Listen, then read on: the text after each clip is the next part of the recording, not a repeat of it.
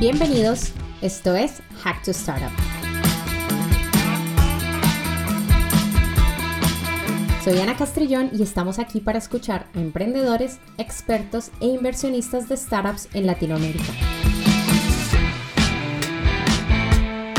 Hablamos con nuestros invitados sobre los temas más relevantes en el ecosistema de las startups en Latinoamérica. Impactamos a miles de soñadores que quieren llevar su emprendimiento a otro nivel. Esta temporada es posible gracias a WeCall, un proveedor líder de telefonía y contact center en la nube para Colombia y Latinoamérica. Gracias por acompañarnos. Aquí vamos.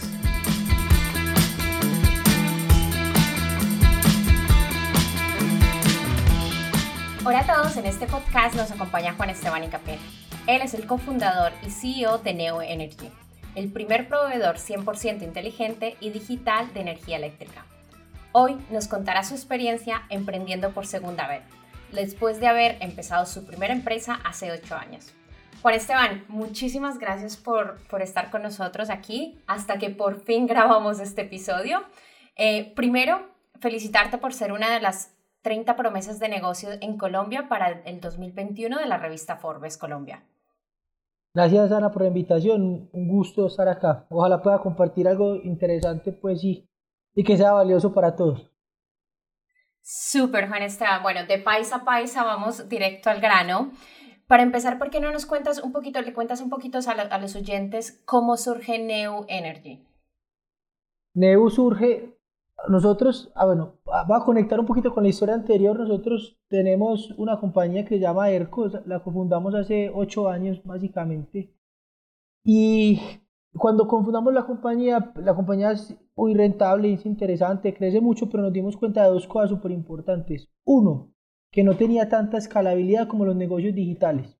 La encontramos como, venga, no es tan escalable como los negocios digitales. Y lo, lo segundo es que no lo podíamos replicar fácilmente en otros países, porque básicamente era una empresa de construcción y si yo quería construir el doble, pues tengo que contratar casi que el doble de personal. Entonces no era muy replicable ahí fue como que empezamos a pensar qué hacemos que esté relacionado con energía claramente porque siempre ha sido nuestro trabajo durante los últimos años, que podamos relacionar muy bien y que, y que sea replicable y escalable. Entonces ahí se nos ocurrió Neu, ha pivotado un montón, eso es súper importante, empezó como, como, la idea fue, ¿cómo hacemos para que todo el mundo tenga energía solar?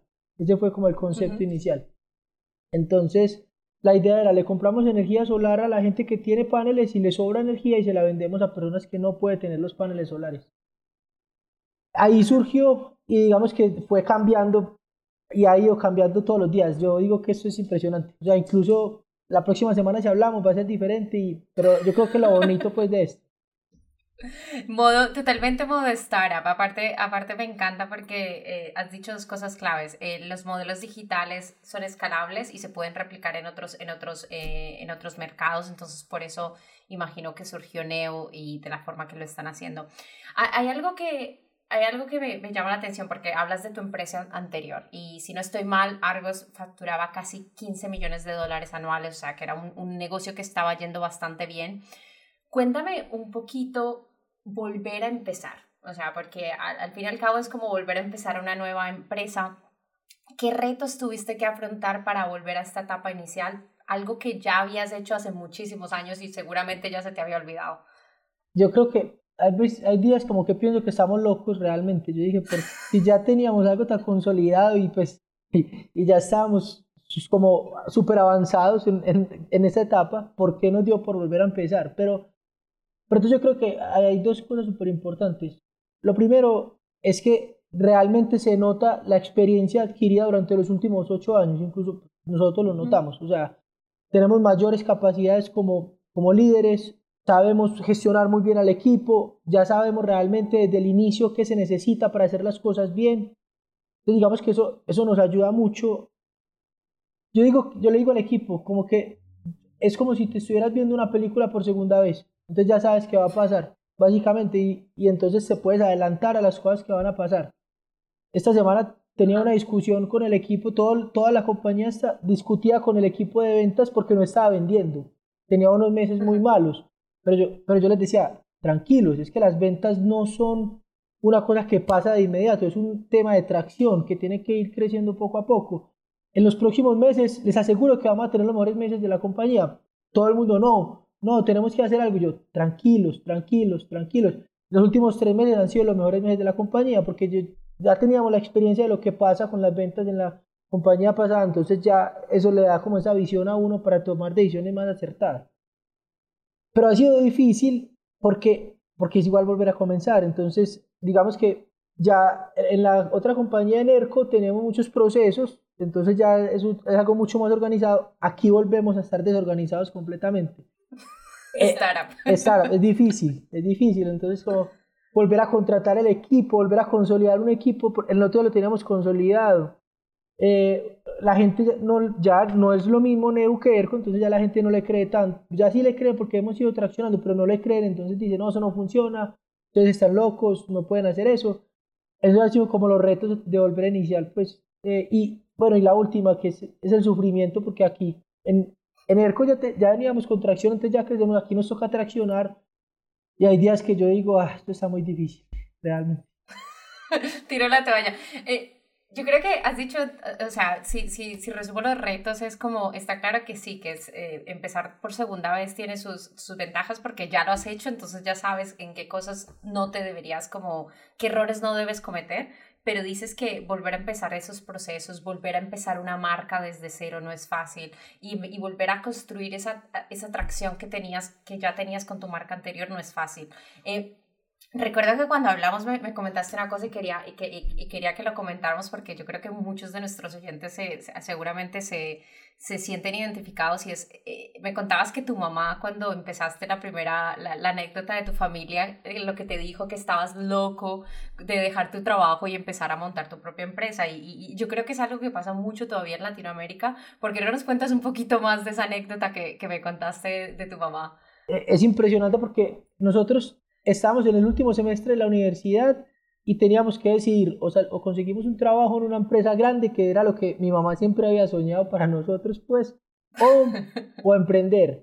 Y entonces nosotros, no, yo, yo tuve que hacer la, la, de la mitad, realmente. Yo tuve que conseguir un empleo porque pues igual tenía que pagar algunas deudas de la universidad, pero trabajaba por las noches o los fines de semana en la, en la empresa. Entonces, mis socios, que sí trabajaban en la empresa 100%, y yo nos reuníamos en mi casa y cuando llegábamos a mi casa, eh, de entrada mi mamá nos decía como, dejen esto, no sigan trabajando acá. La, la, frase clásica era, busquen un trabajo de verdad, así nos decía, busquen un trabajo de verdad. Como consigan un trabajo en una compañía grande, no le inviertan a, la, a, a, a ERCO. Y, o sea, era difícil porque literal cada vez que íbamos a mi casa era lo mismo, entonces dejamos de ir a mi casa, básicamente. No, pero, pero ahora que dices eso, yo creo que, que, que, rico que ahora esto está cambiando mucho en Latinoamérica porque al, más personas ver esas, esas eh, muchas empresas, esas historias exitosas como, como Rappi en el caso de Colombia, entonces ya hay como menos, se va quitando ese miedo a emprender, pero sinceramente yo lo sé porque yo también soy colombiana y sé que esto de emprender y esto eh, no es nuestra cultura, no es, eh, sí emprendemos, pero igual preferimos algo más, más seguro.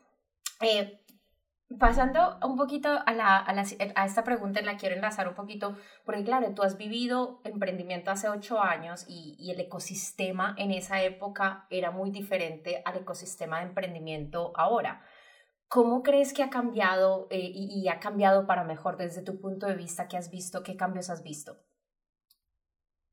O sea, uno, creo que se ha vuelto más sofisticado. Claramente hay, hay contenido y, y, recursos más interesantes de los que había hace algún tiempo. O sea, hemos aprendido, básicamente el ecosistema ha aprendido, entonces ya ahorita sabemos mucho de growth, sabemos mucho de métricas, ya medimos métricas como las miden en otros lugares, hay, hay información a la mano para que uno pueda aprender, que de hecho yo creo que lo número uno de un emprendedor es que tiene que estar aprendiendo todos los días, entonces hay información muy, muy relevante que uno puede tomar. La segunda es que hay, voy a hacer una, una, aclaración, yo soy súper optimista, pues entonces yo por lo general siempre veo las cosas muy, buen, muy buenas, pues entonces creo que hay una oportunidad muy grande para levantar dinero. Para mí hay una oportunidad ahora, hay un ecosistema muy robusto para levantar. Hace ocho años nosotros nos demoramos como cuatro años para poder levantar nuestra primera ronda y no levantamos tan mucho y nos tocó ser parte de la compañía al fuerte porque no había muchas opciones. En cambio ahorita es impresionante, o sea, nosotros acabamos de levantar con Neo y, yo considero pues que es un trabajo muy difícil porque nos demoramos un año, pero, pero es que es difícil de entrada, o sea, no esperen pues porque yo digo que, que ahorita hay más oportunidades, uno levanta en un mes, no. Es un trabajo fuerte, pero hay más oportunidades para levantar. Y lo que está pasando, que estoy viendo, es que muchos emprendedores que han hecho, que han tenido algún éxito, también emprenden e invierten en el ecosistema. Eso está creando algo que a mí me parece espectacular, espectacular. Yo creo que estoy totalmente de acuerdo contigo porque yo he visto la evolución esto del, del, ecosistema y, y, estoy, estoy de acuerdo contigo que ahora hay mucho más acceso a la información, ahora eh, tenemos mucho más claro en, en, Latinoamérica cómo es emprender, cuáles son los, cuál es el éxito y también ese acceso a, capital que antes lo único que podías hacer o eras tenías la plata o esperar a que un banco te prestara la plata a lo mejor para empezar tu empresa y, y como hablábamos de ese riesgo en Latinoamérica no se toma tan bien como en otros países. Entonces, y, lo, y el efecto de angel investment eh, creo que es súper relevante y tienes razón, por eso es algo que nosotros también em, estamos trabajando mucho de invertir en, empresas, entonces totalmente. Cuéntame, ¿qué cambiarías eh, de lo que, cómo mejorarías este, este ecosistema de emprendimiento en Colombia ahora mismo? ¿Qué harías tú? Yo creo que, digamos, nosotros lo, lo estamos haciendo, pues, de hecho. Entonces, ¿qué, ¿qué creemos nosotros? Uno es que los que ya hemos recorrido algún camino y tenemos alguna experiencia, tenemos que apoyar a los que están empezando ahora.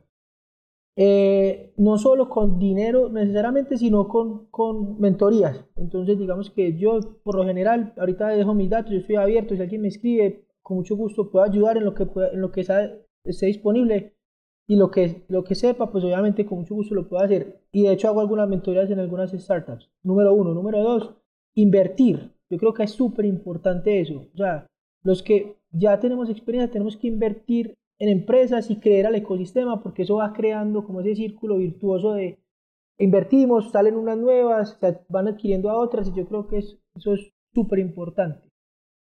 Y la tercera, yo creo que, que el trabajo de los emprendedores que ya lleva más tiempo es inspirar. Yo creo que ahí está la clave, porque es que si terminamos inspirando, pues no, no sé si yo inspiraré, pero lo que ya lleva mucha trayectoria que tiene que inspirar a la gente para que cree cosas nuevas, para llevar a construir cosas importantes. Y bueno, ahí voy a decir la última, yo creo que es súper importante, y es que tenemos que empezar a crear tecnología en Colombia, tenemos las capacidades, yo sé que la gente tiene las capacidades, entonces yo yo a veces pienso, bueno, si en algún momento pues salgo de, de Neo de ERCO, ya estoy pensando en lo, que, en lo próximo que tenemos que construir y va a ser pura tecnología. te va a matar.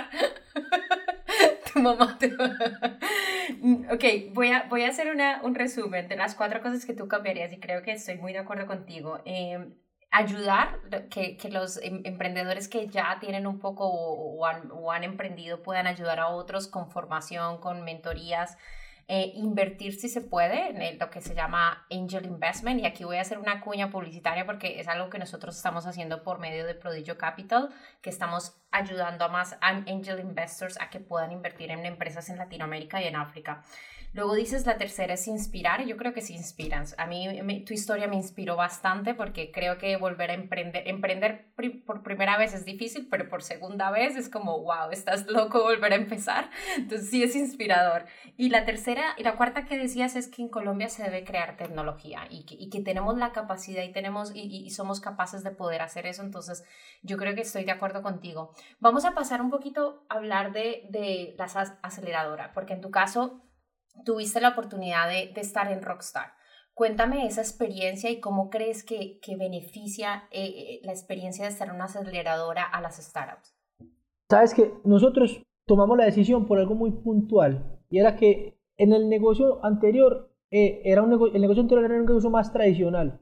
O sea, obviamente involucrábamos algunos temas de tecnología, pero finalmente es un negocio muy tradicional de construcción de, de sistemas solares, pero, pero tradicional. Entonces, como que cuando y, eso lo ligo con una de las preguntas del principio. Cuando fuimos a montar Neu, la primera que dijimos fue, listo, tenemos que tener un equipo muy bueno, porque ya sabemos que el equipo es la base de, crecimiento de la, de la startup. Entonces, traemos un co-founder que se vuelve el CTO y listo. Número dos, tiene que ser una empresa de tecnología, más que una empresa de energía, lo que sea, tiene que ser una empresa con base en tecnología y en datos.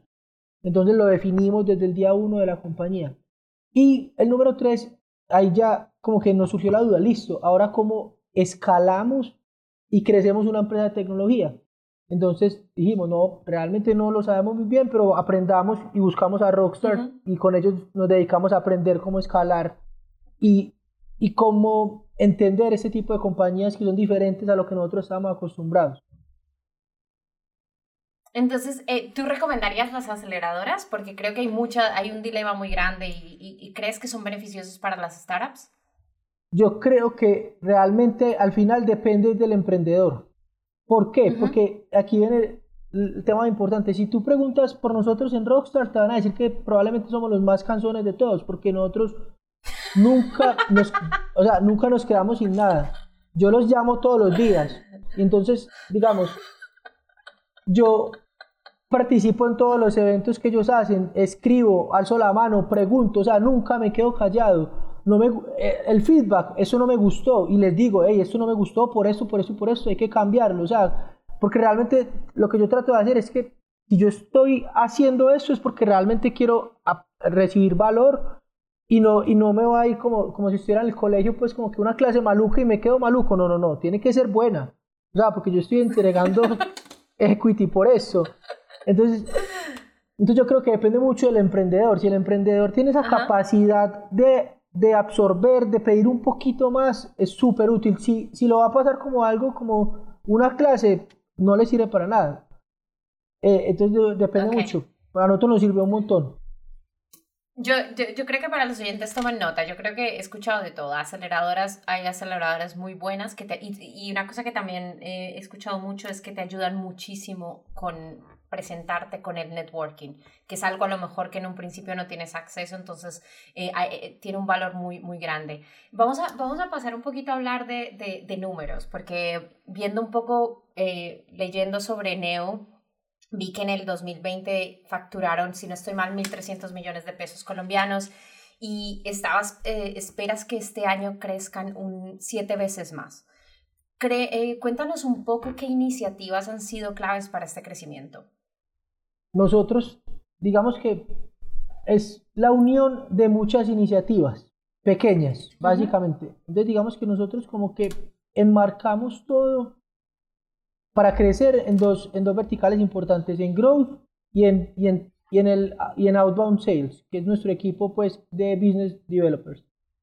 Entonces, básicamente lo que hacemos y cómo funcionamos es pequeños experimentos, pequeños, pero, o sea, son realmente muy pequeños, pero que se puedan iterar muy rápido y que nos entreguen números muy concretos para poder tomar decisiones. Entonces nosotros somos una, digamos que tenemos como tres valores principales. Es growth mindset y es, yo le digo al equipo, acá no podemos tener miedo de nada, hay que crecer, crecer, crecer, crecer mucho. La lo segundo que hacemos es experimentar y lo tercero es tomar esa data y, y, y, y analizarla. Entonces, ¿qué hacemos?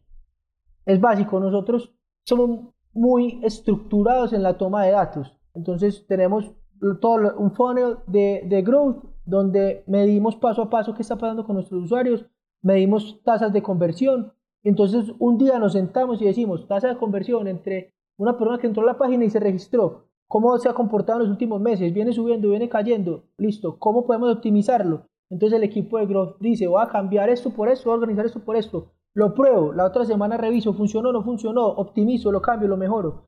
Día a día, eso es lo que hacemos todo el día. Lo mismo con el equipo de ventas. Yo le digo al equipo de ventas, siempre, siempre, siempre tengo que tener los perfiles de los usuarios súper bien estructurados. El embudo de ventas tengo que calificar a los usuarios a medida que van pasando por el embudo. Tengo que pensar estrategias en cada parte del embudo para poder entender cómo comunicarme con cada uno.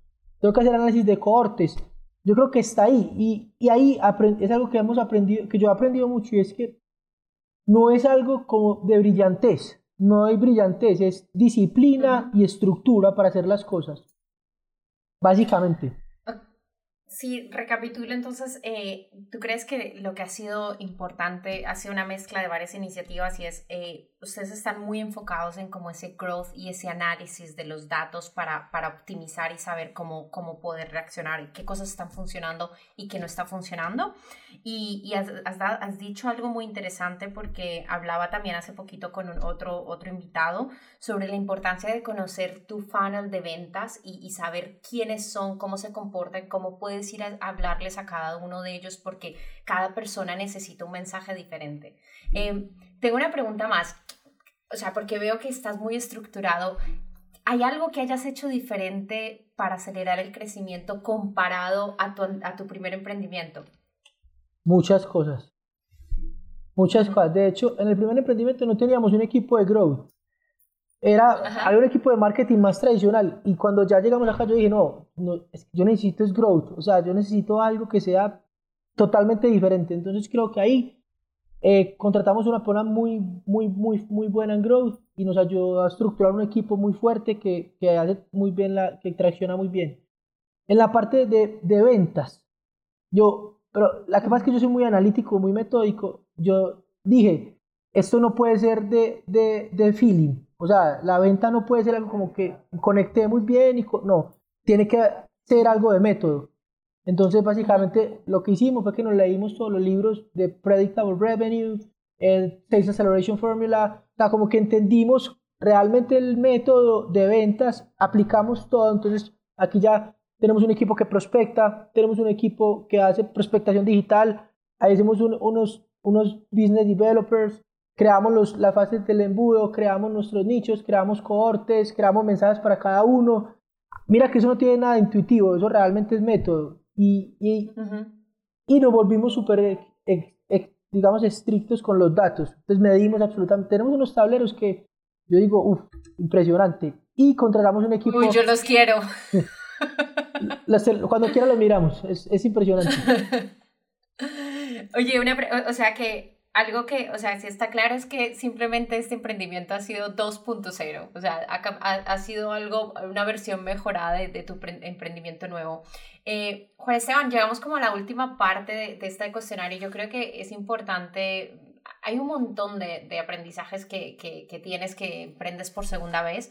Eh, ¿Qué consejo le darías a esas personas que están emprendedoras, emprendedoras que están en, el proceso de iniciar su primer startup o que están pensando en una segunda? ¿Qué consejo les darías?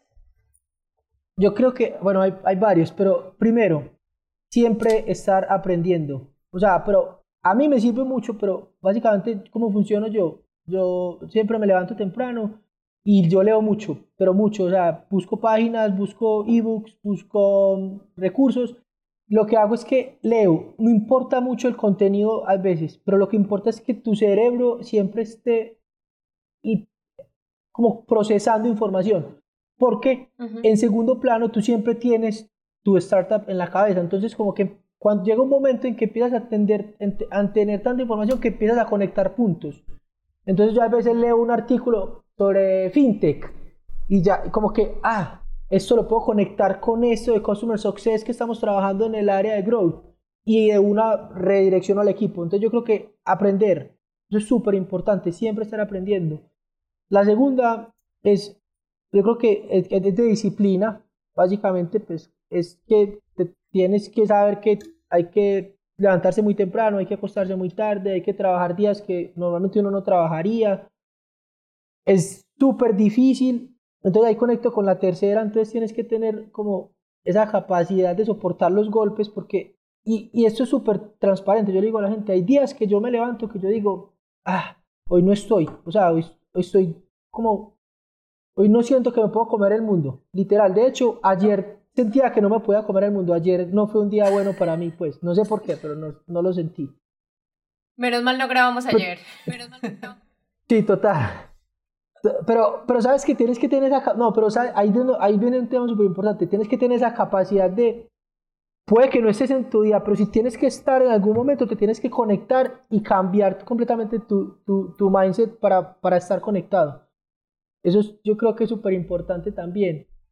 Y, y, la otra, yo, uno le tiene que apasionar lo que hace básicamente. Tú sabes que si tú me pones a hablar de energía, yo puedo hablar aquí una semana completa de energía. Te tiene que apasionar eso, porque si eso se nota y eso le transmites a tus empleados básicamente. Ok, bueno, voy a, voy a hacer el resumen eh, para todos los que nos están escuchando. Eh, nunca dejen de aprender. La disciplina súper importante porque esto no es fácil, no, no, no es una, una, una, carrera fácil. Estar preparado mentalmente para los días que no son buenos y la pasión. O sea, es súper importante que, que muestren que cuando te gusta algo se contagia y la gente va a contagiarse de eso. Bueno, Juan Esteban, hemos llegado como a la parte final de esta entrevista. Yo creo que nos has dado un montón de consejos. Espero que nuestros oyentes les haya encantado esta conversación. Antes de terminar, tenemos una sección que se llama como respuestas rápidas. O sea, literalmente tienes que decir lo primero que se te venga a la cabeza. ¿Estás listo? Perfecto. Ok, vamos. ¿Libro, libro, libro favorito? Shoe Dog. Es la historia del oh, fundador de Nike. Espectacular. Ajá. Súper inspirador. Ajá, Ajá, totalmente. ¿Qué te hubiera gustado haber sabido cuando empezaste? Que las personas son la parte más importante de una compañía. Uy, me encanta. ¿Algún emprendedor que admiras mucho? Sí, de hecho, se, llama el Felipe, Felipe Restrepo de vecindario. Me parece que es impresionante lo que está haciendo. lo admiro realmente. Mm, sería bueno entrevistarlo, ok. ¿A quién te gustaría, eh, perdón, qué te tiene curioso ahora? Uf, muchas cosas, pero, pero básicamente estoy leyendo mucho sobre como enriquecimiento de datos. Creo que hay un potencial enorme con lo que estamos haciendo y, y fintech, porque creo que entre energía fintech y enriquecimiento de datos hay una oportunidad enorme ahora. Súper. Eh, si tuvieses, si pudieses eh, decir que entrevistáramos a alguien en, nuestro próximo podcast, ¿quién sería? Felipe. Felipe Restrepo Vecindario. Felipe. tienen que hablar con él, sí. Es muy bueno. Súper. Luego hablamos de eso. ¿Y qué es lo último que buscaste en Google? yo, yo busco mucho, mucho, mucho, mucho. Pero lo último que busqué fue cuál era la profundidad máxima del océano. Pero hay una explicación, es porque le estaba leyendo un libro a mi hijo y hablaban sobre, la, sobre el océano y decían que había una parte que no conocíamos. Entonces estoy buscando como cuál era la profundidad para entender realmente como ese contexto de por qué hay una parte donde no hemos llegado. Entonces, eso fue como lo último que busqué, fue realmente muy loco, pero yo busco mucho. No, muy, interes muy interesante, me encanta. Oye, Juan Esteban, mil, mil gracias por este rato, compartirlo con nosotros. Eh, espero que todo el mundo haya disfrutado. Eh, ¿Hay alguna, estabas hablando antes que no te importa hacer mentorías, que, que te gustaría ayudar? ¿Hay alguna red social donde nuestros oyentes te puedan seguir o contactar? LinkedIn es la que ya, lo que más uso, Juan Esteban Hincapié. Ahí me pueden encontrar, me escriben yo me demoro un poquito para responder, pero, pero siempre respondo. Siempre. Listo, listo. Oye, muchas gracias. Un saludo, un saludo enorme para Medellín, mi ciudad natal, y que estés muy bien, Juan Esteban. Gracias a ti por la invitación. Que estés bien. Un agradecimiento muy especial a Wicom, quienes hicieron posible esta temporada de Hack to Startup. Si te gustó este podcast, compártelo y acompáñanos cada martes con capítulos nuevos.